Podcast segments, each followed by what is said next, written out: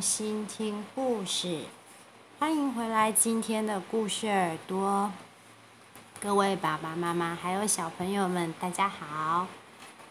今天啊，已经是故事耳朵的第十集了，耶！不知道各位小朋友在家这么久，有没有像我们家的小宝贝一样，非常想念学校和朋友呢？今天小恩妈妈就要来帮大家念一本跟学校和友谊有关的绘本，故事的名称叫做《海蒂躲猫猫》，东雨文化出版，奥拉帕克文图。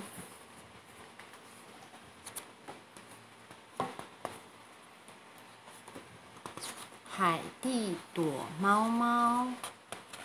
虫虫学校开学喽！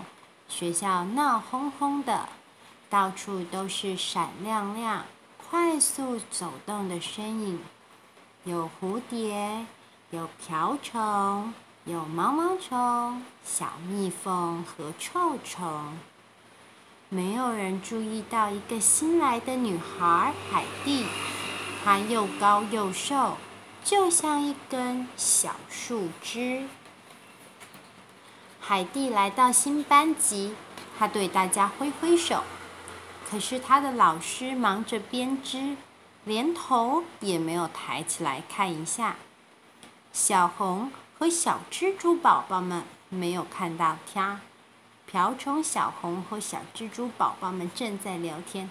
哎哎，你看我在玩叠罗汉。呼呼呼呼蟑螂双胞胎也正在聊天，没有看到它。臭虫拿着两片树叶甩呀甩，没有看到它。就连小沙文也没有。海蒂的老师欧博老师很会纺织金线，也是结网的冠军。同学们早安。他一面说，一面把他的编织成品挂在衣帽架上。哎呦！海蒂喊起来，小小声的：“一二三，一二三，我才不是衣帽架，你看不出来吗？”欧博老师丝毫没有发现，他把海蒂当成了衣帽架，挂上了他的编织成品。他紧接着说：“那么现在我们开始上数学课吧。”海蒂站得又直又挺的，就像一根小树枝。数学课开始了，教室里一片混乱。到处都是数数的声音。蟑螂双胞胎用小小的果核排着数字。小沙文用他的小瓶子装着他收来的小石头。小虫子们用身体排成是各种各样的数字，一起合作。就只有海蒂，没有人注意到他。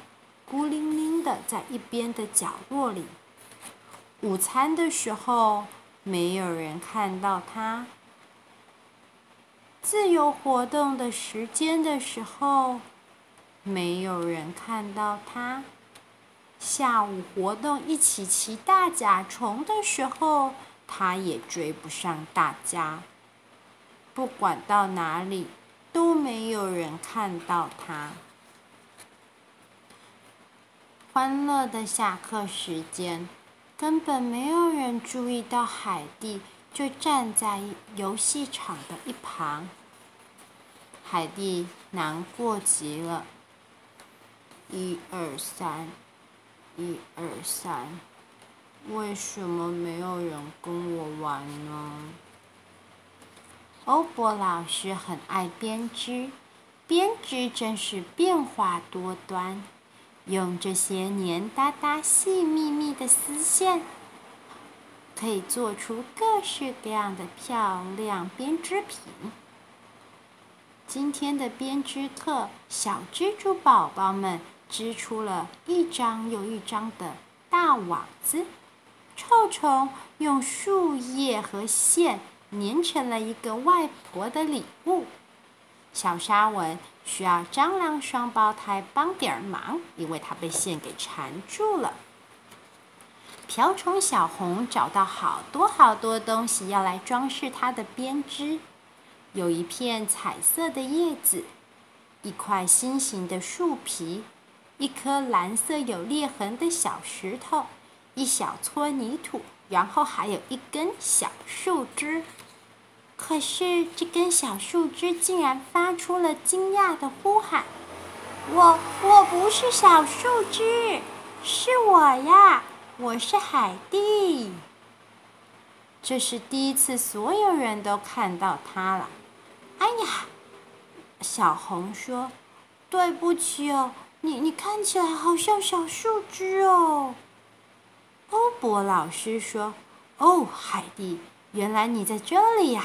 你的伪装实在太成功了。”小沙文从头到尾只是盯着海蒂看，他实在不敢相信这根小树枝就是海蒂。欧博老师有一个很棒的主意，我们来织一条围巾，庆祝海蒂加入我们班吧。每个人都织一块小小的正方形，然后再把把它缝在一起，这样不管它在哪里，我们都能够找到它啦。瓢虫小红织了一个漂亮的小花图形，蟑螂双胞胎做了一个蓝色几何图形。整个下午，同学们把线绕来绕去，编织来编织去，海蒂也加入了。这是他们编织过最棒的作品，有各式各样的颜色和图案，色彩非常缤纷。海蒂露出微笑，转过来又转过去，她把她最爱的新围巾围在脖子上，大家都看得出她有多么开心。接下来的日子里，戴上围巾的凯蒂永远都可以在游戏场上找到朋友。高高的海蒂在她的头上顶了一圈绳子，让小朋友们玩天女散花的游戏。在大家一起外出探险的时候，海蒂变成是一座小桥，帮大家跨越了一个小坑洞。海蒂在课堂上也帮大家拿放在高处的东西。他甚至发现自己对篮球很有天分。海蒂总是围着他的围巾，除了玩躲猫猫的时候，这可是他最喜欢的游戏了。小朋友，故事好听吗？海蒂躲猫猫的海蒂，一开始的时候，因为没有人注意到它，所以总是很落寞。小朋友有没有也有类似的经验？